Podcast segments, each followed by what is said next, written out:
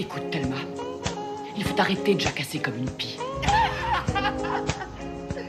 Je crois que j'ai fait un peu la folle, hein. Oh non, t'es folle depuis toujours. Mais là, c'est la première fois que tu peux vraiment t'exprimer à fond. Et une copine géniale. Toi aussi, t'es super. Thelma et Louise, le haut trip sonore et féministe. I've been Bonsoir à toutes et à tous, je suis ravie de vous retrouver pour notre 49e épisode. Alors dans Thelma et Louise, on est inclusive et on souhaite faire entendre toutes les voix. Donc ce soir, j'anime l'émission avec Mathieu, notre chroniqueur chéri. Salut Mathieu. Coucou Louise, je suis hyper heureux d'animer cette émission avec toi, quelle chance Ce soir on va aborder un thème peu traité dans les médias, c'est vrai, et pourtant capital, celui de la transidentité, ses luttes, ses revendications, mais on va aussi parler de transféminisme. Qu'est-ce que le transféminisme? Quelle place occupe ce mouvement dans le féminisme actuel? On va tenter de vous éclairer sur toutes ces questions. Allez, embarquez avec nous pour une heure d'émission, libre et engagée, c'est parti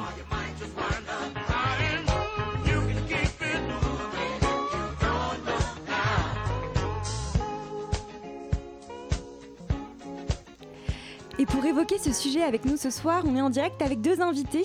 Lexi, vous êtes étudiante, militante à la tête d'un compte Instagram très suivi, Aggressively Trends, qui évoque les combats liés à la transidentité. Et Mirza Hélène, activiste et traductrice au sein du, du collectif Trans Girls. Bonsoir à vous deux. Bonsoir. Alors pour euh, commencer, pour euh, celles euh, et ceux qui ne sont pas familiers, familières avec la transidentité, on va parler définition. Euh, avant d'évoquer le transféminisme, on va décortiquer la notion d'identité de genre notamment. Et surtout, on va commencer par faire la distinction euh, entre sexe et genre, euh, qui est au cœur euh, de la transidentité. C'est bien cela, est-ce que vous pouvez nous en dire deux mots, Lexi, euh, Mirza Hélène? Tu veux commencer? Je veux bien. Vas-y. Euh, on commence par quoi? Alors, distinction entre genre et identité de genre et sexe. Ah ouais, ça, ça, ça, c'est encore un, gros débat. Mais la- en- pour faire simple, on dit généralement que le sexe est, est un peu séparé du genre, dans le sens où même si à la naissance on assigne un, un genre à quelqu'un en fonction de son sexe visible, en général, on, euh, donc on, on- on pense qu'une personne qui naît avec un pénis va être un homme et va vivre comme un homme toute sa vie. Voilà, ça c'est ce qui se passe en assignation de, de base. euh, mais c'est pas toujours le cas. Il y a des personnes, une fraction de population qui euh, naît avec un tel organe génital et qui finalement va pas du tout se reconnaître dans le genre qui lui a été assigné suite à, à cette vision euh, primaire. D'accord, très bien. Donc en gros, donc les, les personnes transgenres ne se reconnaissent pas dans euh, la définition euh, manichéenne euh, de c'est parce qu'on est avec un vagin, vulve, que l'on est une fille et inversement. En gros, le sexe et le genre, c'est une euh, construction sociale, c'est ça? Absolument. Lexi, vous vous retrouvez dans cette définition qui a été donnée? Oui, oui, absolument. Euh, Il y a vraiment une, euh, une, euh, un, un calque qui est posé sur euh, la biologie, qui est euh, en fait une donnée purement, euh, purement physique, euh, qui est un calque culturel construit, euh, qui est hérité, et qui est euh, le calque du, de- du genre, en fait. Euh, on associe de façon hyper binaire euh, et, de fa- et sur ces critères biologiques un genre à un nouveau-né.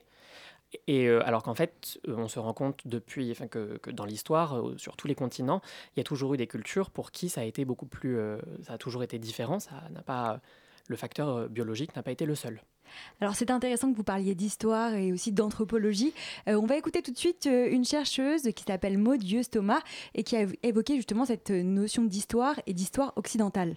Le corps, dans son apparence de naturalité, est ce qui est le plus chargé d'histoire, avec un grand H, d'idéologie, de représentation, de normes, d'attendus comportementaux et d'histoire subjective. Donc il n'y a pas de corps non sexué dans l'ère occidentale. J'ai choisi euh, cette question parce que la question trans pose frontalement la question du corps sous la forme de corps modifié et du processus sociopolitique d'effacement de la transition, de ce changement de sexe, connu sous le nom de le terme de passing. On écoutait donc euh, Maud Thomas, qui est une chercheuse assez connue euh, sur ces questions. Euh, elle évoque le rapport au corps, celui qu'on présente dans la société. C'est une problématique qui est centrale dans la transidentité. Elle évoque là dans ce son la notion de passing. Est-ce que vous pouvez nous expliquer ce que c'est le passing? Lexi peut-être? Le passing, c'est une, perception sociale d'une majorité qui est dans ce cas-là une majorité cisgenre. Euh, donc qui se... Alors, point de définition, cisgenre. Alors, une personne cisgenre est une personne qui euh, se reconnaît et qui vit l'identité de genre qui lui est assignée à la naissance. Et donc, le passing, c'est euh, cette notion de perception du genre d'un individu selon des critères euh, principalement physiques, mais il y a aussi des critères comportementaux euh, qu'on associe à un genre donné. Par exemple, le fait pour une, un individu X, ce qui va être perçu pour plein, alors je vais le stéréotyper à fond pour le rendre un peu clair, qui va par exemple porter une robe rose et avoir euh, des, des- des- des- un- sur, le, sur le torse Mhm. des, des protubérances graisseuses, qui va être perçu comme une femme. Mhm. On a vraiment un ensemble de critères qui participent à la catégorisation euh, d'une personne et de son genre. Et alors toujours euh, pour euh, revenir sur le corps, il y a une notion euh, dont on n'a pas parlé juste avant, euh, c'était la différence entre identité de genre et expression de genre, euh, qui, est, euh, qui est essentielle. Euh, pour qu'on puisse parler de la suite, c'est, ça me semble important d'en, d'en parler. Est-ce que l'une d'entre vous peut peut-être euh, euh, nous expliquer la différence en- entre les deux? Ah bah, c'est assez simple en fait, même chez personne 6 on a ça. Euh, en fait, tout bêtement, une personne, euh, un homme peut euh, très bien avoir envie de, je sais pas, d'être super efféminé et euh, sans pour autant une personne trans, c'est être une, être une meuf en fait. Et inversement, il y a, il y a- y a plein de filles euh, qui sont super masculines sans pour autant sans que ça veut dire qu'elles sont, qu'elles sont des mecs en fait. C'est vachement différent. C'est pour moi ça n'a rien à voir. Oui, et c'est ça, c'est vraiment ce, c'est là qu'on saisit la différence du coup entre identité et expression de genre. C'est que l'identité de genre, c'est le genre de cette personne. Suis-je un homme, une femme? Suis-je Mhm. non binaire N'ai-je pas de Mhm. genre? Et l'expression de genre, c'est euh, la perception, encore une fois, une, une perception physique, visuelle. Donc, l'expression, ça peut être quelque chose de temporaire. Ça peut être quelque chose de temporaire, de fluide, de... de oui, oui, Alors que l'identité euh, est plus fixée dans le temps, vous diriez? Non. Non? C'est un truc. Enfin, je pense que c'est quelque chose de très. Alors, euh, j'ai répondu de façon très. euh, Non, non, mais vous, pouvez. Je hein. pense que c'est, je pense que ça c'est quelque chose de, encore une fois, quand on parlait de tout à l'heure de, de perception du corps euh, occidental, c'est quelque chose justement de très occidental, cette perception de l'identité qui est fixe et définitive. Euh, je pense que l'identité de genre est beaucoup plus complexe et par exemple les expériences trans, c'est aussi une compréhension que c'est quelque chose de fluide parce qu'on on s'apprend, on apprend à comprendre les rapports, euh, les rapports au genre, le rapport à la construction du genre euh, dans notre société, que du coup c'est fluctuant, c'est évolutif. Oui, c'est un cheminement, enfin c'est pas... Oui. Absolument. Donc, vous parliez euh, tout à l'heure, euh, enfin, il y, a- il y a quelques secondes, Lexi, de euh, binarité. Mhm. Et justement, la binarité, c'est un, un- un terme qui revient euh, souvent. Euh, donc, euh, voilà, le- pour les, les personnes, les personnes transgenres, expliquent que la société est profondément et culturellement binaire. C'est contre cela que les, les personnes transgenres se battent, si je peux utiliser ce, ce mot. Pas Euh, pas toutes. Euh, que vous essayez de déconstruire, en tout cas, euh, d'expliquer. Est-ce que vous pouvez nous expliquer ce que c'est la binarité? Pourquoi est-ce que notre société est binaire Et quel problème est-ce que pose cette binarité euh, à chacun Alors la, la société occidentale telle qu'on la connaît aujourd'hui effectivement est binaire, c'est-à-dire qu'il y a les hommes d'un côté, les femmes de l'autre, et les hommes oppressent les femmes, parce que la, la binarité c'est un concept qui est beaucoup lié à l'expansion du capitalisme au XIXe siècle, au XVIIIe siècle, Mhm. et à, et à une domination qui sert un capitalisme patriarcal. Du coup, actuellement on est tout à fait là-dedans encore, pour une immense majorité de la population, Mhm. et il y a des personnes qui se retrouvent absolument pas là-dedans et qui euh, soit effectivement bah, transitionnent. Pour moi, dès qu'on, pour moi, dès qu'on prend l'acte de transitionner, on sort d'une, binari- d'une binarité de genre. Transitionner, est-ce que vous pouvez aussi définir c'est- Transitionner, c'est le fait de, pour faire simple, de passer d'un genre à un autre. Voilà. Et du coup, pour moi, dès qu'on transitionne, on sort de la binarité de genre parce qu'on sort des attendus par, qui sont fixés par cette binarité et on sort, quel que soit sur le point de vue du corps, sur le point de vue de l'identité de genre, sur le point de vue du vécu, on sort des attendus sociaux là-dessus. Et euh, Maudieuse disait tout à l'heure que cette binarité, elle était profondément occidentale. Euh, et Lexi, vous aviez l'air de dire qu'il existe des sociétés qui sont euh, non binaires euh, d'un point de vue anthropologique. Est-ce Mhm. que vous pouvez peut-être nous en dire quelques mots? Ah, absolument, c'est quelque chose qui est assez passionnant quand on, on creuse euh, et qui est très, euh, en un sens très drôle et très ironique. C'est que l'une des critiques et l'une des attaques que reçoivent beaucoup les personnes trans, c'est le fait que c'est euh, une mode et que c'est nouveau. Alors qu'en fait, il suffit de, de, de faire un petit tour du monde un peu curieux pour se rendre compte que, par exemple, dans la péninsule arabique, euh, période pré-islamique et même encore bien après euh, l'apparition de l'islam, il existait euh, par exemple les muhanatun qui sont une, une, euh, qui est une identité et une expression de genre. Les- la catégorisation de, est assez, euh, assez, euh, assez floue, où c'est on est justement dans une, dans une sortie de la binarité. Mhm, Euh, les muhanatun étaient des personnes souvent assignées hommes à la naissance, mhm. mais qui euh, culturellement étaient associés à des activités de divertissement, euh, de danse, euh, de, de- musique pendant les, fêtes, les festivités, et qui avaient une expression de genre qui était féminine. Et on a aussi des, une documentation qui explique que les Mohanatoun euh, étaient euh, parfois, subissaient aussi parfois des chirurgies génitales. Donc on est complètement ici dans le cadre, où on- dans un cadre culturel très défini, très clair, qu'on connaît, où on a une, une- une sortie de la binarité, mais on a, je pourrais vraiment les multiplier. Encore Il n'y aujourd'hui, a pas qu'un seul exemple. non, non, non, il y en euh, a vraiment plein. Encore aujourd'hui, dans, euh, dans les civilisations euh, polynésiennes, euh, Tahiti, vraiment, enfin, le- les îles Féroé, les, les, enfin, il y en a plusieurs pour le coup dans, euh, en Polynésie, où on a euh, et chaque, enfin, des, des non-binarités ou des transidentités. Ici encore, on a une perception très, euh, très fluide de la chose. Par exemple, à Tahiti, on a, on a les rérés. On a aussi, enfin, il y en a, y en a vraiment, y en a vraiment plein, et on associe à ces, c'est des personnes qui qu'on assigne rérés ou d'autres identités pour le coup, et qui ne sont ni des hommes ni des femmes, qui mélangent les caractéristiques de ces deux genres, mais qui, ont, euh, ceux qui ne sont ni l'un ni l'autre, et auxquels culturellement on a toujours associé une, des rôles spirituels très profonds. Mhm. Euh, un lien de communication avec les esprits, euh, des, des- de- des dons divinatoires. Et on est ici, pour le coup, dans le cadre d'une de- de- d'une- d'une identité qui est totalement ancrée dans les rôles euh, et dans, dans les rôles de la civilisation. Mhm. Et euh, on parlait de construction sociale tout à l'heure. En général, quand on, quand on explique, euh, quand on dit que le genre est une construction sociale, il y a beaucoup de gens qui s'offusquent, qui disent mais comment. Et, mais, mais la distinction euh, que, que l'on peut faire, c'est que effectivement le genre est une construction sociale, mais c'est une, aussi une réalité sociale. Euh, Que ça, ça- enfin, que, que de ça- fait, c'est une réalité. c'est une sociale. réalité sociale.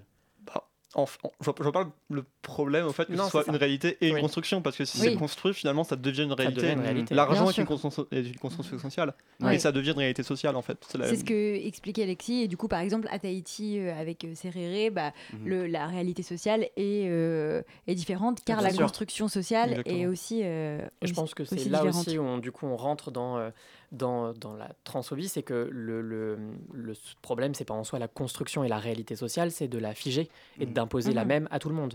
Mhm. Mhm. Et Il y, a- il y a une euh, petite euh, notion qu'on a oublié de, dont on n'a pas pu parler, c'était le cissexisme, du coup qui découle euh, du fait d'être cisgenre. Est-ce que vous pouvez nous le, enfin même si maintenant on a à peu près compris de quoi il s'agissait, de nous expliquer ce que c'est le cissexisme, par exemple? Est-ce que vous avez des exemples euh, à nous donner? Bah, le, le, c'est une chose assez simple finalement, c'est le fait de penser euh, des, choses par rapport au, à un sexe prédéterminé. Par exemple, il m'a s'imaginer que euh, tous les mecs ont un pénis, que toutes les femmes ont un vagin, que toutes les femmes euh, sont potentiellement des, personnes qui peuvent porter un enfant. Tout ça Mm. fait partie, c'est beaucoup plus large, c'est tout un terrain C'est d'étude. le fait de figer en fait euh, Exactement. voilà, les personnes dans des rôles assignés. euh, ok, Bah oui, c'est c'est- voilà, c'est comme ce que vous disiez, c'est vraiment une, une, une- une fixation sociale en fait. Enfin, on ne Mhm. peut plus bouger, il n'y a plus de fluidité. et- C'est un système. Alors on C'est va un faire système. une petite pause euh, dans ce débat pour accueillir celle qui va pousser un coup de gueule cette semaine. J'ai nommé Julie. Bonsoir. Est-ce que les règles, ça peut faire mal? Jusque-là, elle est énervée Elle a ses règles, hein Je vous demande de vous arrêter. Des fois, on a juste envie de dire qu'on a nos règles. Alors oui, ce soir, vous l'aurez remarqué, ce n'est pas Chapostrophe, c'est Julie. Et bah, de quoi tu vas nous parler cette semaine? Bah oui, euh, je remplace Chapostrophe qui était trop énervée pour venir aujourd'hui. Alors, j'imagine. Bah, comme j'ai aussi tendance à me révolter, elle m'a passé le micro. Ce week-end, l'événement, c'était, c'était l'ouverture de la chasse. Et qui dit ouverture de la chasse dit les chiens sont lâchés. Je trouve ça hyper émouvant, moi. Ça me rappelle l'école primaire. Vous vous souvenez du dicton Un chasseur sachant chasser sans son chien est un bon chasseur? Ben, ben maintenant, en tout cas, j'y pense. Et je me dis que c'est vrai parce qu'en fait, c'est eux les chiens. C'est les hommes 6 Ils se déplacent en meute et ils aboient dans la rue à la moindre femme qu'ils aperçoivent. À un moment donné, il n'y a pas besoin d'être Sherlock Holmes. A-t-on seulement déjà vu un chien dans la même salle qu'un mec 6 Je dis ça, je dis rien, mais c'est pas un hasard. Oui, les charognards étaient de sortie ce dimanche. Thelma, Louise, si vous avez reçu des dick pics après avoir matché sur Tinder, c'est parce que le mâle 6 alpha, dans une démarche de pêche à la ligne, a pensé que l'exposition de son ver de terre ferait l'effet d'un appât, provoquant en vous un désir soudain et profond de mordre à l'hameçon. Ces chasseurs ne semblent juste pas savoir qu'on n'est pas des poissons, donc que leur lombric, euh, leur dick pic, on s'en fiche. Poisson, fiche. Ok, j'arrête les blagues. Ok, pas mal. T'es en grande forme. Hein. En plus, le problème c'est que j'ai fait un parallèle avec la pêche alors que c'est pas exactement considéré comme de la chasse. Et puis je parle aussi des six mecs comme des chasseurs, mais je me suis trompée. Les six mecs ne sont pas des chasseurs puisqu'ils ne tuent personne, surtout pas leurs femmes. Les féminicides, ça n'existe pas, c'est bien connu, c'est des drames familiaux ou des crimes passionnels. Ah, non, on me dit dans l'oreille que c'est encore une info BFM, enfin une fake news, euh, désolé. Alors les mecs 6-7 ne sont pas que des chiens, ils seraient donc également des véritables chasseurs qui n'ont pas attendu ce dimanche pour tuer L'ouverture de la chasse, c'est pas qu'en automne-hiver comme une collection Saint-Laurent, c'est donc toute l'année. Et aujourd'hui, la victime n'a pas de nom. On l'appelle la 112e de 2019. On sait juste qu'elle avait 38 ans et qu'elle a été poignardée au cœur par son ex-conjoint. Moi, ça me fait peur et puis ça m'énerve. Parce que je suis encore en vie pour m'en énerver. Parce que le seul sang qui devrait couler, c'est celui des règles, pas celui des cœurs transpercés. Parce que je voudrais arrêter de pleurer mes sœurs, anonymes ou non. Janice, Gracieuse, Audrey, Chafia, Johanna, Monique, Morissette, Aurélie, Salomé, Céline. Je voudrais arrêter de fêter de funèbres anniversaires comme celui de l'assassinat de Vanessa Campos, victime de transphobie et de putophobie en août 2018. Tous ces féminicides, ces visages enterrés, ces noms invisibilisés, tous ces appels à l'aide ignorés, je sais pas vous, mais ça me désesblase, comme dirait Chapostrophe. Plutôt que de m'énerver sur la chasse et les féminicides, je vais plutôt vous parler de l'ouverture de la PMA aux personnes transgenres. Ah, enfin une bonne nouvelle Ou pas. Ou pas Ah oui, oui, bah oui, non, elle n'a pas eu lieu.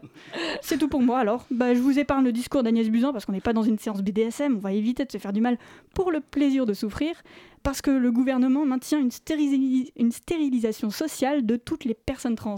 Bienvenue en 1789 C'est pas grave, on n'a qu'à faire notre propre ouverture de chasse, alors armons-nous de fourches et de torches, battons le pavé Ah bah Louis Croivet, bâton Buzyn Plus un, Buzyn, Buzyn, ok. Ça aussi c'était mauvais. J'essayais juste de nous trouver un slogan sympa pour les prochaines manifs. Bon. En attendant d'avoir une meilleure idée de pancarte, on se donne rendez-vous le samedi 19 octobre, 19 octobre pour la marche Existe Trans Inter. La PMA aux femmes cis, c'était une belle étape, mais il y a encore trop de transphobes et d'intersexophobes collés au blanc, au banc, au blanc, collés au banc de l'Assemblée nationale. Pour qu'ils partent, on n'a qu'à devenir des chasseuses et des chasseurs à notre tour. Soyons des chiennes, des louves, des lionnes, qu'on sorte en meute dans les rues de Paris et que nous aussi on aboie assez fort pour se faire entendre, qu'on aboie assez et fort pour qu'ils entendent. Pour à notre tour chasser ces députés et leurs idées de l'Assemblée. Bravo, merci. La, la relève est assurée, chien. Bravo. C'était un beau, un beau cri de qui vient du fond du cœur. Ouais, de tous mes cœurs possibles. Euh, Est-ce que vous, ça vous parle euh, ce qu'a évoqué euh, Julie dans sa chronique, peut-être euh, la résonance entre des systèmes de domination, la chasse, les féminicides? Enfin, est-ce que c'est quelque chose qui vous, vous, vous rentrez dans cette dans cette logique de pensée? Ouais. Oui, totalement. Absolument. Totalement. ouais. Et là, et je sais pas si tu, tu l'as défini au début, est-ce que tu as expliqué ce que c'était un 6-7 Ah non, pas du tout. non, parce que là, nous, on adore les répondu à la Ah oui. définition. Alors, cisgenre, on sait maintenant. Maintenant, on Si sait. Je pense on qu'on a compris. Celui qui n'a pas compris autour de la table. bah, HET, c'est euh, c'est l'abréviation d'hétéro. Et du coup, euh, c'est euh, les mecs 6-7, c'est les mecs euh, cisgenres et hétéros. Et voilà, c'est une petite, euh, un petit soliquet colibé, plutôt, qu'on peut leur donner. Très bien. Eh ben merci. Merci beaucoup. Il est 6 heures au clocher de l'église. Dans le square, les fleurs poétisent. Une fille va sortir de la mairie. Comme chaque soir, je l'attends, elle me sourit. Il faudrait que je lui parle à tout prix.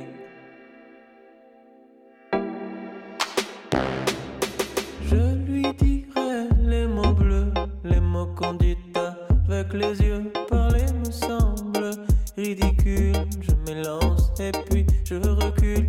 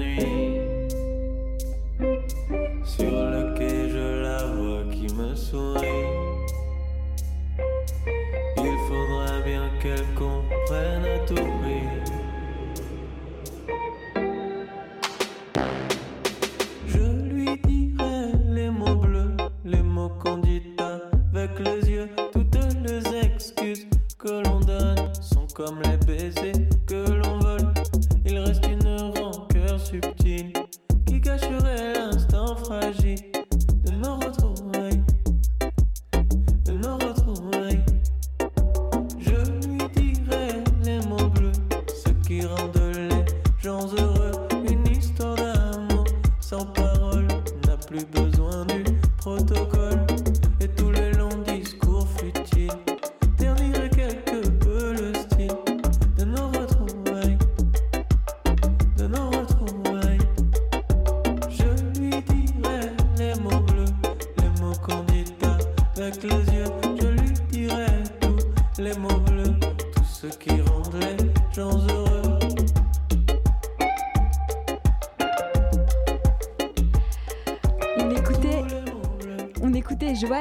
Constantino avec son titre Les mots bleus, sensuel et qui donne envie de groover.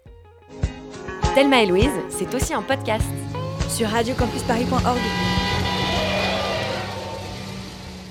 On l'a expliqué, les personnes transgenres comme n'importe quelle minorité n'échappent pas aux discriminations. Alors on avait envie de parler plus précisément du sort des femmes trans, les luttes que ces femmes portent. Euh, elles se rassemblent au sein d'un mouvement euh, qu'on appelle le transféminisme. Alors pour commencer euh, et aborder ce vaste sujet, euh, première question, encore définition pour vous. Qu'est-ce que le transféminisme, euh, Lexi? Finalement, c'est assez, euh, assez simple et assez clair. Le, mot, le, mot le, dit lui-même. C'est un, féminisme qui prend en compte spécifiquement les- les problématiques des femmes trans. Euh, et c'est un mot qui est très intéressant parce que justement, il englobe cette euh, spécificité identitaire, mais euh, ça reste un féminisme. Donc il y a aussi euh, les problématiques plus générales euh, des femmes. Mais c'est, je pense, un terme qui est très intéressant parce que justement, il, euh, il implique une, une, une vision multiple des féminités. Mhm. Et vous, euh, Mirza Hélène, vous rejoignez euh, Lexi, euh, c'est une définition qui vous, qui Alors, vous va? Oui, elle me convient. Après, on peut en avoir une autre aussi dans la littérature. En fait, il y, a- il y a un peu deux points de vue. Il y a celui-là qui a été électionné, c'est pas Alexis, c'est le, le premier qui a été énoncé. Et le deuxième qui est un peu plus des milieux transféministes espagnols, qui sont très très actifs. Bon, c'est Mhm. pas en France, mais c'est très actif. Et qui, eux, voient plus notre transféminisme, effectivement basé sur les questions de trans et queer, mais qui prennent aussi le mot trans au pied de la lettre, au sens de euh, trans à travers. Et du coup, qui vont, à travers le transféminisme, s'occuper des questions de race, des questions euh, de travail, des questions de classe, des questions de travail du sexe, etc.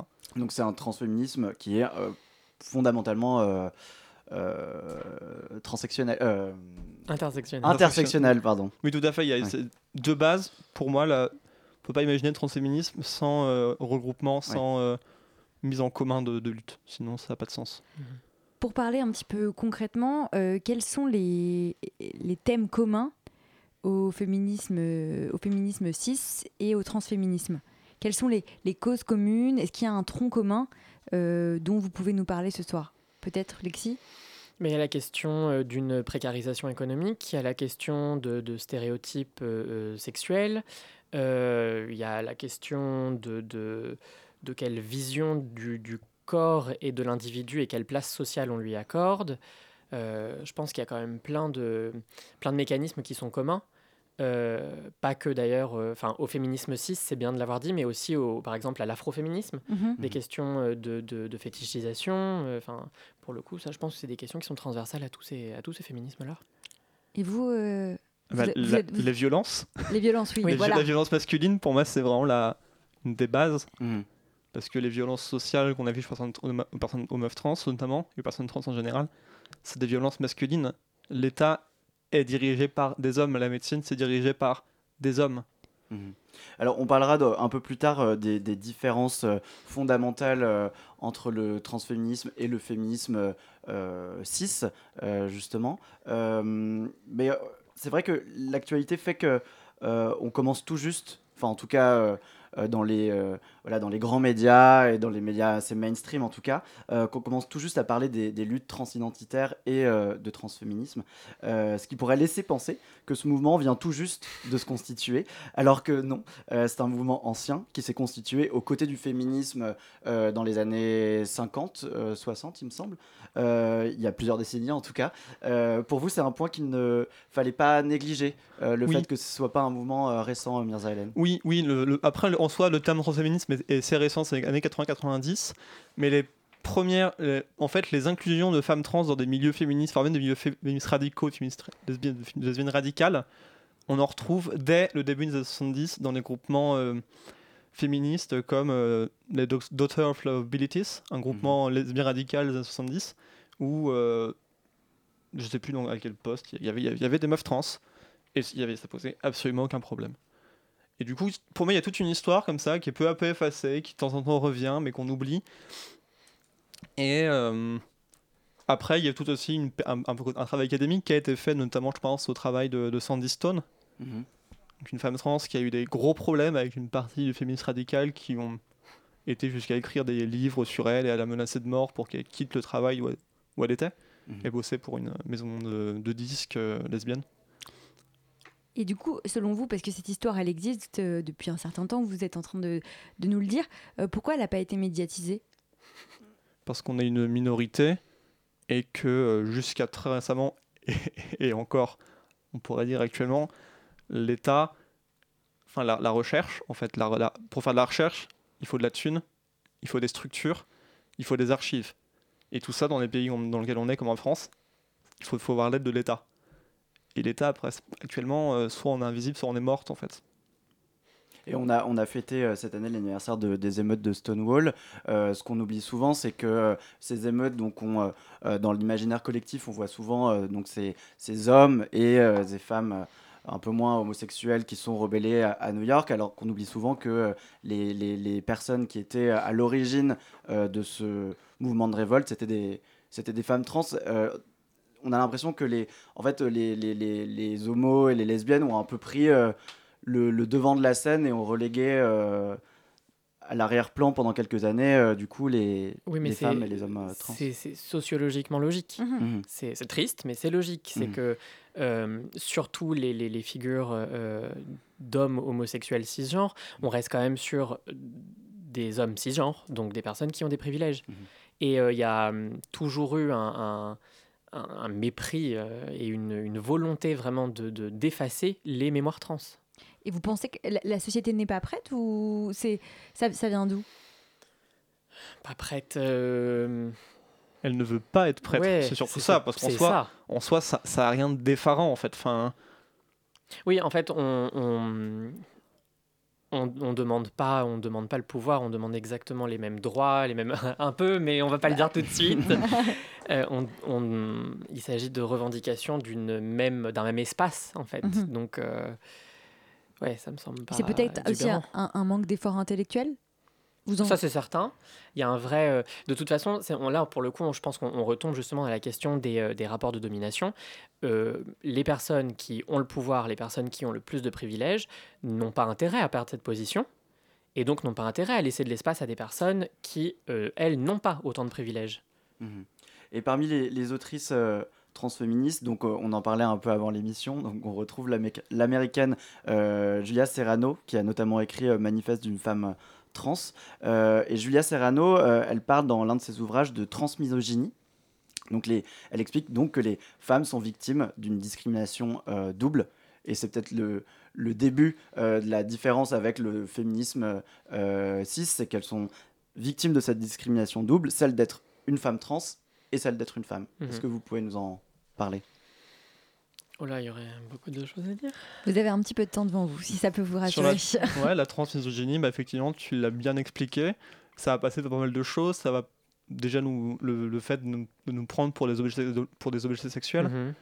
Enfin, la plupart des, des mecs cis euh, sur avec qui on peut relationner, avec qui on peut s'entendre, enfin, avec qui on, qu'on peut rencontrer en fait. Mhm. C'est des personnes qui vont nous euh, hypersexualiser. Ouais. On va être Mhm. une sorte de, de fantasme un peu inatteignable, un peu bizarre pour eux. Le, Mhm. le genre de truc que tu caches, que tu caches sous ton lit comme tes revues porno quand t'es ado, quoi. Mhm. Ce, ce genre de choses. Ou alors, euh, soit on va être. on va- et après, c'est- après c'est d'autres choses, qu'on va être toujours soit trop masculine ou soit trop féminine. Il n'y a, il y a jamais de juste milieu, même si on est pile dans une norme, même si c'est un peu de ce qui pourrait être une, une femme. Mhm. C'est toujours trop ou pas assez quelque chose. En fait, c'est une, invalida- une- une invalidation perpétuelle et des violences, en fait. hein, des violences, des, ça va, des violences qui vont de l'insulte dans la rue, se faire suivre dans la rue comme n'importe quelle femme, en fait. Mhm. Donc là, on rejoint la misogynie, euh, le, refus des tra- le, refus, le refus du travail, etc., jusqu'à euh, le meurtre, en fait. Et j'imagine que cette invalidation perpétuelle que vous vivez, elle doit être très très douloureuse en fait. euh, vous- Est-ce que vous pouvez nous en dire quelques mots? Lexi? Non seulement elle est douloureuse, mais elle est même, euh, enfin, elle est douloureuse à l'extrême. C'est-à-dire que c'est un épuisement qui est constant. C'est toujours devoir redire les mêmes choses. Euh, J'étais en cours tout à l'heure et euh, ma, ma directrice de recherche disait que euh, l'art de la répétition et, et, de, de- de la copie est, est une étape vers la perfection. C'est peut-être une étape vers la, vers la perfection, mais c'est aussi épuisant. On va Mhm. être- très concrètement. Et toujours devoir réexpliquer qui on est, toujours devoir réexpliquer pourquoi on doit être respecté, euh, pourquoi on a le droit d'être qui on est, que c'est- ça, ça pousse à bout intellectuellement, émotionnellement, ça, ça- ça met à plat. Il n'y a plus d'espace pour rien. Il y a une vraie charge mentale euh, euh, spécifique aux personnes trans, spécifique aux femmes trans.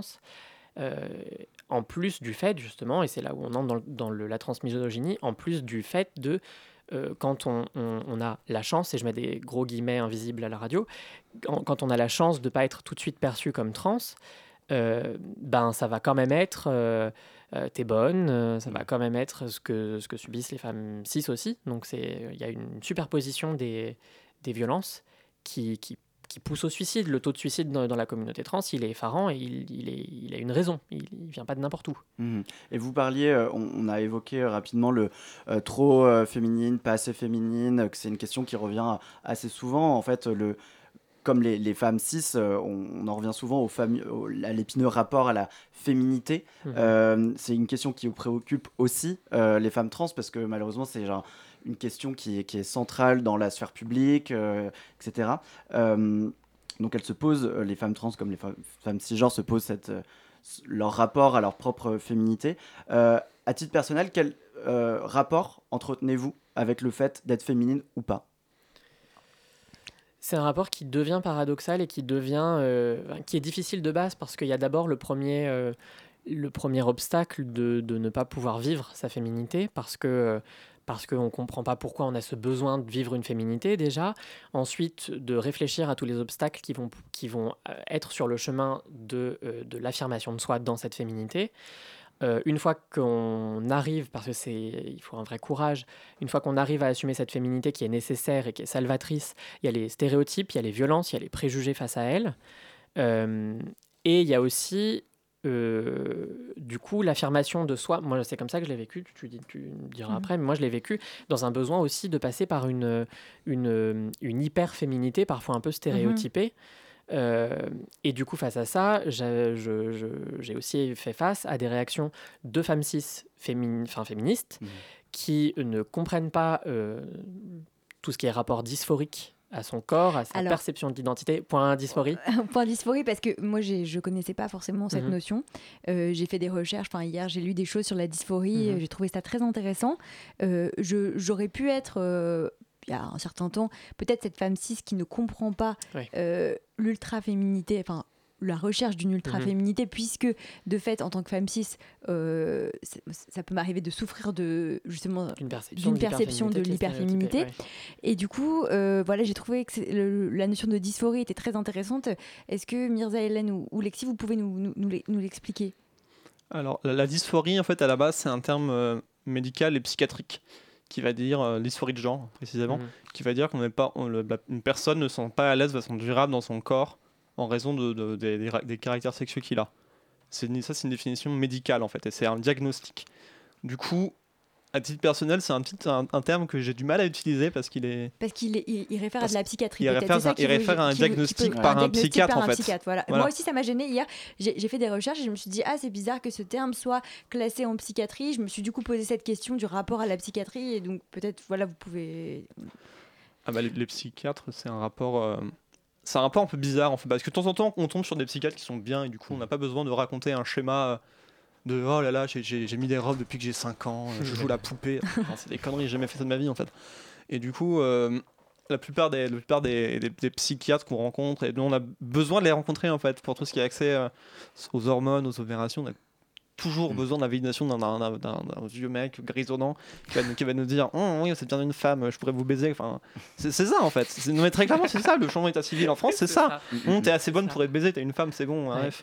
C'est- très clairement. Oui, oui, oui. Effectivement, vous devez aussi, vous devez passer par des commissions de psychiatres, c'est ça, euh, pour euh, avoir l'autorisation euh, de euh, d'un changement d'état civil, c'est ça Non, euh, plus non, maintenant. plus maintenant. Plus maintenant pour le changement d'état civil, mais pour euh, oui, maintenant Devant ça se fait en, en tribunal de grande instance.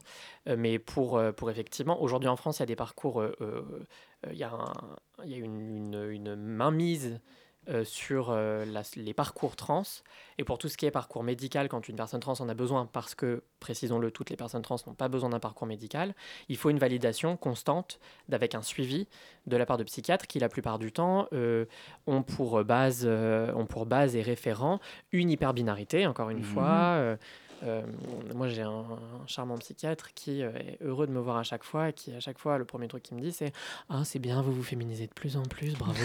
Ouais. Alors que, bah, je. Et justement, si on est une femme trans non féminine, euh, Ah bah, généralement, encore plus ça, ne, complexe. ça ne passe pas. Ouais. Mais pareil, les personnes non binaires qui ont quand même un besoin de transition euh, médicale, ils n'existent pas et ils n'ont pas le droit d'exister dans les parcours euh, officiels en France. Alors on le comprend à travers euh, vos, vos expériences et vos mots qu'il y a besoin d'une une validation permanente qui est demandée euh, par la société. Euh, on y reviendra euh, un peu plus tard, mais tout de suite on va accueillir notre chroniqueuse culture, j'ai nommé Kathleen. Je peux lire Mirature. Tu lis littérature Oui, je lis Mirature. littérature, c'est un, un calembour. Votre drogue favorite? Littérature. L'écriture. Théâtre. Cinéma. C'est le cinoche, les films de Renoir ou de... Pose-toi. C'est le canap culture. Salut Kathleen, de quoi tu peux nous parler aujourd'hui? Salut, bonsoir à tout le monde. Et bah déjà, je suis ravie de vous retrouver pour cet agenda qui a vocation à parler de la lutte féministe. Euh, donc ce soir au programme, il y a de quoi faire. J'ai repéré pas mal d'événements sur lesquels on va pouvoir se mobiliser au mois d'octobre. Tout de suite, là, en ce moment, il faut se précipiter au festival Sortir de l'hétérosexualité. Comme son nom ne l'indiquerait peut-être pas, ça parle des normes autour de l'hétérosexualité et ça les questionne. Alors ça parle aussi de régime politique, de patriarcat, des rouages intimes du capitalisme et de la norme inconsciemment inculquée au corps et aux sentiments. C'est jusqu'au 6 octobre. Et puis en termes d'événements, il y a aussi l'anniversaire des 1 an de la création de la Féministech. Oui, et cette petite bibliothèque est hébergée dans notre très chère maison des initiatives étudiantes où nous parlons en ce moment même. Il y a un an très exactement, cette bibliothèque était vide. Un an plus tard, ce sont plus de 1000 livres divers et variés sur le féminisme que toi, petit auditeur, auditeur pardon, ou auditrice de Thelma et Louise, tu peux consulter. Et oui, la lutte, ça se cultive. Mesdames, à vos livres, rendez-vous le 4 octobre pour souffler la bougie. Et tant qu'on parle de littérature engagée, il y a une rencontre à ne pas manquer non plus le même soir. Ouais, exact. Et c'est avec l'autrice Aurore Coeclin, rue de Charonne, autour de son ouvrage La Révolution féministe. Ça parle de la quatrième vague du féminisme, celle qui vient d'Amérique latine et qui s'attaque à l'inégalité des rapports de production et de reproduction sous le capitalisme. Allez, on enchaîne direct. Rendez-vous le 8 octobre, mesdames et messieurs. Et on s'y prend bien à l'avance car le 8 octobre, on arrête toutes. C'est à la fois le nom du comité qui s'occupe de préparer la grève du 8 mars, journée internationale du droit des femmes, mais on arrête toutes, c'est aussi le signal, le moment opportun pour manifester, protester, gueuler, faire entendre notre colère contre les, contre les féminicides, pour la défense du droit à l'avortement, pour l'égalité salariale, qui, si on ne la provoque pas, arrivera en l'an 8000 après Jean-Claude.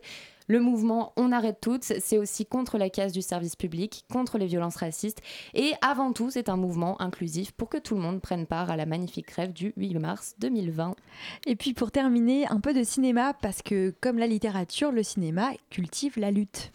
Et du 31 octobre au 3 novembre, ce sera le 31e Festival international du film lesbien et féministe. Il aura lieu à l'espace Reuilly, entre Montgalais et Dugommier, et vous aurez l'occasion de découvrir près de 60 films lesbiens et féministes, comme je disais plus haut, qui proviennent du monde entier. Il y aura du cul, mesdames, et pour vous donner un petit aperçu de ce qui vous attend, voici quelques de titres de films qui ont éveillé particulièrement mon attention. en voici un premier, Coming Out of Space, et je vous en lis le synopsis. Deux lesbiennes extraterrestres se retrouvent, une rencontre sexuelle joueuse, joyeuse et magnifiquement esthétique. Allez, je vous en cite encore un autre, hein, parce que c'était, c'était franchement, c'était- je me suis régalée à voir On tous ces titres de films. 30 nuances de Gwyn, et le résumé, Gwyn sexy, Gwyn futuriste, Gwyn magique, Gwyn compétitrice, Gwyn virtuelle, Gwyn mature et Gwyn en devenir. Avouez que ça laisse songeur. Alors, il y aura évidemment pas que du cul euh, dans cette programmation. hein. C'est moi qui ai décidé de surtout aborder cette thématique ce Bah, soir. parce ça, que on s'en- trouvais- ça, on s'en doutait, hein. C'est drôle, on se lâche.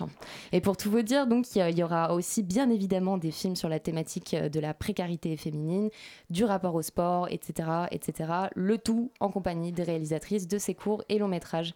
On se revoit le mois prochain pour un prochain agenda. Avec plaisir, avec plaisir. Est-ce qu'il y a un, un conseil donné par Kathleen qui vous a motivé particulièrement Lexi, il me semble que vous participez à Oui. sortir de Du coup, moi, l'hétérosexualité. je rajoute ma date. euh, Allez. ce samedi 5, du coup, dans le cadre du festival Sortir de l'hétérosexualité, je donne une charmante conférence sur les rapports entre l'art et le patriarcat et les normes que nous inculquent les images. Super, et c'est où?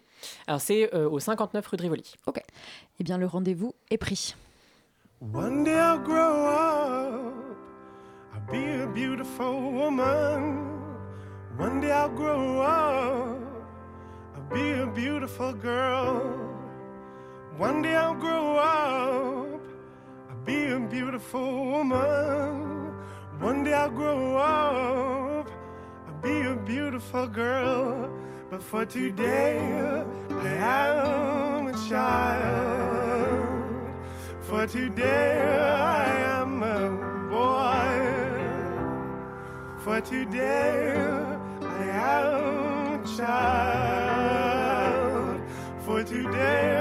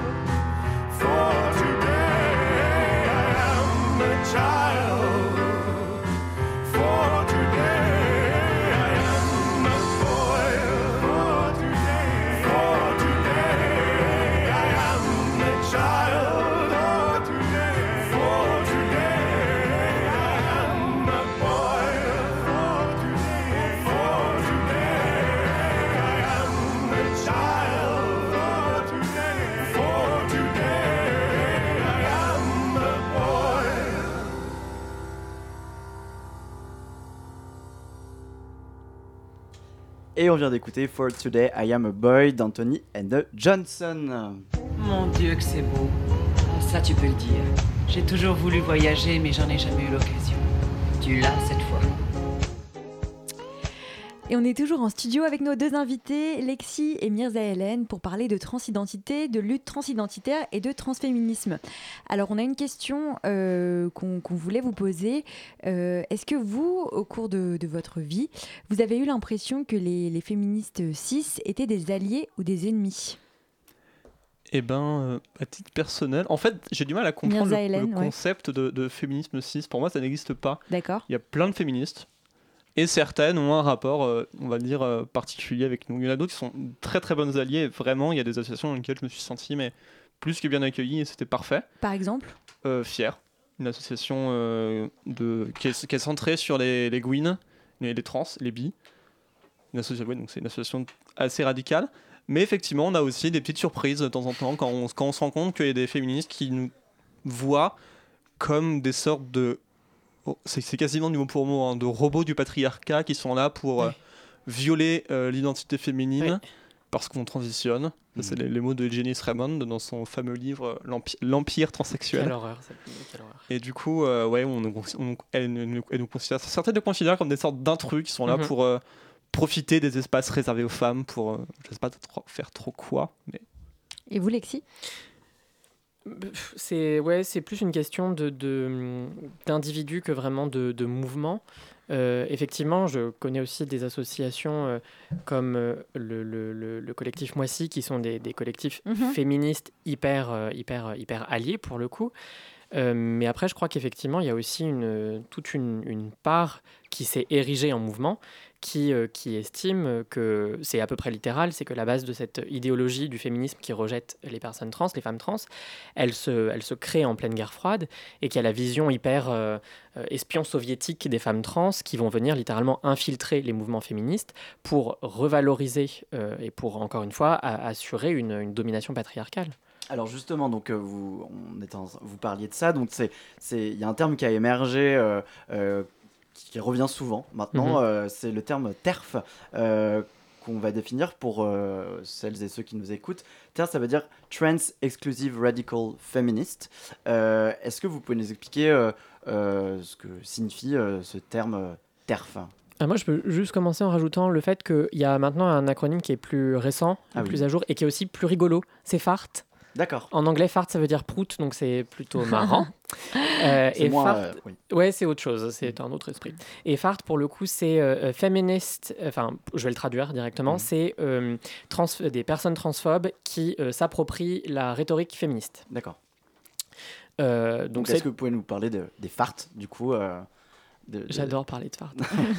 Euh, ben, on est complètement dans un, du coup, un, un mouvement de pensée euh, qui émerge dans les années euh, 70-80 et qui estime, du coup, c'est vraiment la théorie euh, de base, qui est portée par une thèse en plus, Mhm. euh, que les femmes trans ne sont pas des femmes, ce sont des hommes qui choisissent une identité qui n'est pas la leur pour infiltrer euh, des, euh, des espaces et une, sociolo- une, une sociologie des femmes afin de mieux, euh, de mieux euh, euh, détruire les discours qui seraient des discours pertinents sur les femmes et leurs besoins euh, et leurs besoins d'avancer, euh, notamment en termes de droits, pour à nouveau euh, réaffirmer une, une domination, une présence de l'homme. Ouais, c'est carrément la théorie du complot, quoi. Oui, oui, oui, on est, on est là-dedans. ouais. Et vous avez des, euh, des exemples récents de, de, de- de remarques euh, qui vous ont été faites par des, des, des féministes euh, À titre personnel, jamais rencontré, à ti- à titre personnel, dans mon militantisme, euh, jamais eu affaire à ce genre de personnes. Ah, la chance. Mais, mais actuellement, d'un point de vue. C'est très anglo- anglo-saxon comme euh, mode de pensée. En France, en France, c'est très très peu répandu et c'est très minoritaire. Alors moi, je, je dirais que c'est moins minoritaire que ce qu'on croit, mais qu'en en France, euh, on a, euh, et surtout à Paris, comme il y a vraiment cet esprit euh, et ce, aussi ce, ce féminisme très en vogue de salon, tu sais, c'est beaucoup moins visible. Et qu'il y a aussi le- le- l'idée, qu'on- moi je trouve qu'on est, il y a vraiment une, une popularisation, notamment sur les réseaux sociaux, d'une très belle percée euh, militante, féministe, qui est géniale, Mhm. mais qui aussi un, un, un pan de, de, de, de féministes capitalistes. Euh, et que ce féministe capitalisme, en fait, capitaliste, il, il cache un- une transphobie parce qu'il sait que c'est pas, il sait que c'est pas, euh, it's not a good look. Alors, il y a, récemment, euh, vous avez eu un, un petit déconvenu euh, avec notamment une. On attendait que.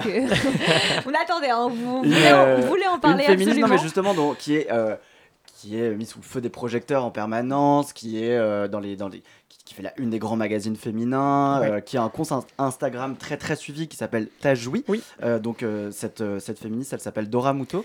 Et vous avez eu un, un petit différent avec elle il n'y a pas très très longtemps. Est-ce que vous pouvez nous, nous raconter de quoi il s'agissait? Oui, je veux bien. Alors, je réagissais donc à une, euh, une story. C'est une personne qui fait énormément de stories sur Instagram. Euh, je réagissais à une story qui euh, célébrait l'avènement d'un, d'un, d'une pensée de la masculinité qui serait pas toxique. J'ai réagi en expliquant que, bah, notamment dans les milieux, dans le militantisme trans, c'est quelque chose qui est théorisé depuis un certain temps, notamment Mhm. par les hommes trans. Euh, et la seule réaction que j'ai eue, c'est que le compte, l'espace de cette personne était un espace hétérosexuel et que donc euh, nous, personnes trans, n'y avions Ouais. pas notre place. Ça a été, ça a été très très violent. Euh, ça a été très violent, ça a été plein de mauvaise foi, euh, enfin ça a été assez, assez terrible. Puis ça a surtout été la, la, euh, pour moi une révélation parce que le compte T'as joué est un énorme compte et j'ai- j'aime j'aime vraiment pas dire tout ça parce que c'est un compte qui est important pour plein de personnes. Je vous laisse terminer. Je... Euh, qui, est, qui, qui factuellement est important, mais qui euh, en même temps euh, euh, est aussi très problématique pour plein de choses au-delà de la Mhm. transphobie. euh, mais qui, pour le coup, en termes, euh, enfin, a, a révélé sur cet euh, incident une, une, une non-connaissance absolue de plein de concepts en mélangeant euh, euh, identité de genre et, euh, Orientation sexuelle, et orientation sexuelle. Enfin, euh, et ça montre aussi à quel point, justement, on est dans un, un manque, il y a un manque de, de, de, de- de sensibilisation générale, même dans des espaces où on se dit que la base du mouvement, ça Mhm. serait d'unir en fait les féminités. Et c'est intéressant ce que, ce que vous racontez là parce que du coup, euh, ça prouve aussi que donc, oui, il y a, y y un, féministe, un féminisme très fort sur les réseaux sociaux en ce Mhm, moment mhm. euh, et qui est tout à fait louable. Ah oui, oui, ça, mais c'est que- sûr. ce que vous disiez, mais que derrière, c'est vrai qu'il y a beaucoup de concepts euh, et de notions qui peuvent peut-être paraître obscures pour certains et certaines, et du coup. euh, le fait qu'elles s'en servent à mauvais escient, euh, c'est assez défavorable, on va dire, pour la, pour la, pour la cause euh, de manière générale, en fait. Alors, qu'il y ait une, une mauvaise connaissance, c'est- pas ça en soi le problème, parce que je peux comprendre que tout le monde ne soit pas sensibilisé. Quand on n'est pas, sensi- quand on pas exposé à quelque chose, on peut pas le connaître spontanément. Ça Non, mais on peut rien- s'y intéresser. Oui, on peut, mais c'est aussi difficile quand on ne sait pas qu'une chose existe de venir, d'en Mhm. venir à, à s'y intéresser. Ça, je l'entends. Euh, Sauf à, à aller sur votre compte Instagram, par exemple. ah mais je vous y invite. Euh, mais là où c'est euh, là où c'est plus euh, plus vicieux, c'est quand c'est volontairement en fait, quand il y a une une volonté de ne pas connaître et de ne pas écouter, de ne pas apprendre. Mhm. Parce que dans ce cas-là, en fait, on décide volontairement de laisser des personnes dans une situation de dominer, d'oppresser. Euh, et en fait, dans ce cadre-là, on est sur une personne qui se dit féministe, mais qui, euh, en fait, a un comportement qui est le même que. Oui, euh, qui que reproduit un Oui, schéma de C'est une domination, reproduction de euh, domination qui est patriarcale aussi, enfin, qui reprend aussi Oui. des, codes, pa- des mécanismes patriarcaux. Donc c'est c'est- c'est euh, enfin, c'est- triste, c'est très triste. C'est réintégrer des mécanismes qu'on critique vis-à-vis de soi-même. Donc c'est- Exactement. c'est- très triste, oui. tout à fait. Exactement. Alors là, on vient de parler du transféminisme de manière un peu théorique, d'opposition par rapport à d'autres euh, voilà, mouvements. Euh, mais le transféminisme, c'est surtout une réalité sociale, quotidienne, euh, souvent très difficile. Euh, donc euh, on l'a on rapidement évoqué, mais euh, précarité, isolement, difficulté d'accès aux soins. Euh, Est-ce que vous, vous pouvez nous parler des principaux euh, chevaux de bataille euh, du transféminisme euh, aujourd'hui, euh, Mirza Hélène? Alors pour moi, le transféminisme, étant donné que c'est quelque chose de très vaste et qui regroupe un très grand nombre de personnes, c'est des, des Mhm. combats féministes qui sont extrêmement variés. Ouais. Ça va être notamment, je pense, à l'association qui fait un excellent travail, Accept Transgenre, Accept ST, qui fait un très grand travail pour les personnes trans qui sont aussi travailleuses du sexe Mhm. et très souvent aussi migrantes et qui sont les personnes qui sont ré- réellement en première ligne. Parce qu'en France, quand on parle de meurtre de femmes trans, on parle de femmes trans, TDS et migrantes. On parle, on parle pas de, de femmes blanches bourgeoises qui vont à la fac. C'est pas, c'est pas ces personnes-là qui se font tuer. Et euh, pour- en fait, il y a toute une, une intersection de facteurs d'oppression qui sont dé- mul- démultipliés dans la communauté trans, étant donné qu'on est les personnes qui n'ont pas un accès égal à, à- à tout, en fait, que ce Mhm. soit à la santé, à la loi, à l'éducation. On a, étant- et dès, et dès qu'on est pauvre, dès qu'on a, euh, dès qu'on est pas blanc, dès qu'on est, euh, dès qu'on a, un- dès qu'on travaille dans, le- dans le milieu du sexe, etc. Le fait d'être trans te retire euh, des points. Enfin, tu. Et vous, au sein de votre association, vous faites quoi précisément? Alors nous, c'est une association, c'est un collectif. c'est pas une Un collectif, pardon. C'est c'est informel. Et nous, on est vraiment très axé sur la, la traduction de texte, donc le côté un peu archive, archive du milieu trans, et de là, un peu, un peu répandre ce qu'on fait nous, d'un point, ce qui se fait d'un point de vue anglo-saxon surtout, vu qu'on traduit surtout de l'anglais. Et aussi, de temps en temps, on fait des ateliers en non-mixité entre meufs trans pour parler notamment de sexualité, beaucoup de sexualité. Et on commence aussi à beaucoup, ça va faire un- une bonne année qu'on en parle, des, hormones, des traitements mono qu'on a, dont on a accès en France, et aussi des traitements mono qu'on se procure d'autres façons, et qui nous permettent d'avoir des transitions différentes. On va faire une, encore une petite pause pour accueillir euh, notre chroniqueur macho du jour. Alors ce n'est pas Mathieu puisqu'il est au micro avec moi, c'est Simon. C'est une autre voix.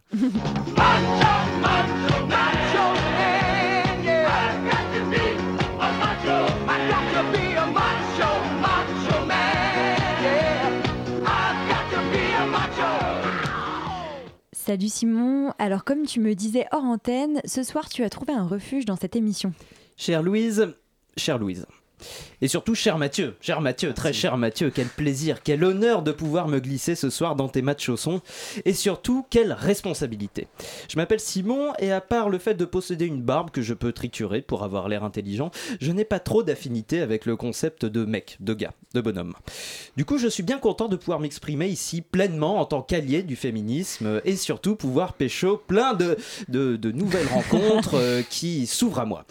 Mais aussi de changer d'air après cette euh, rentrée universitaire qui m'a marqué, chère Louise, chère Louise, cher Mathieu. Merci. En effet, je ne, sais, je ne fais pas que rédiger des éditoriaux enflammés pour la cause de mes conquêtes consoeurs, euh, puisque j'étudie aussi le cinéma à Paris 8. Jusque-là, tout va bien. Université de gauche, l'héritage de mai 68, ou la cause des femmes, si, si, elles sont plusieurs, est plutôt bien mise en valeur. Et là, vous allez me dire, bah jusque-là, tout va bien, quel est le problème?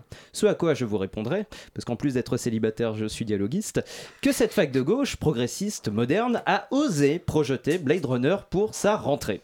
Le Blade Runner de Ridley Scott, où la scène guillemets d'amour, fermez les guillemets, relève plus de l'agression sexuelle que du romantisme charnel.